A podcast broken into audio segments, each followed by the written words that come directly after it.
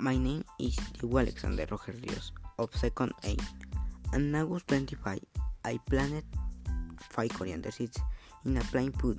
Filled the irrigation with 3 quarts of, soil and took it out in the sun, put it in.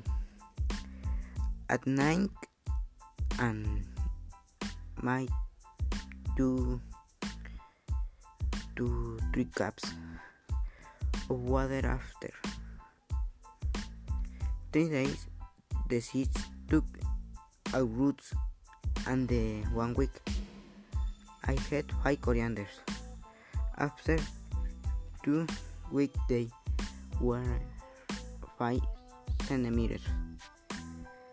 Everything was fine until it started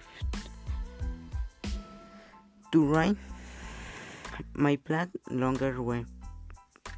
After three days, they began to wither and roots for tags of sun. I believe that the benefit to cultivar is today are healthier and useful.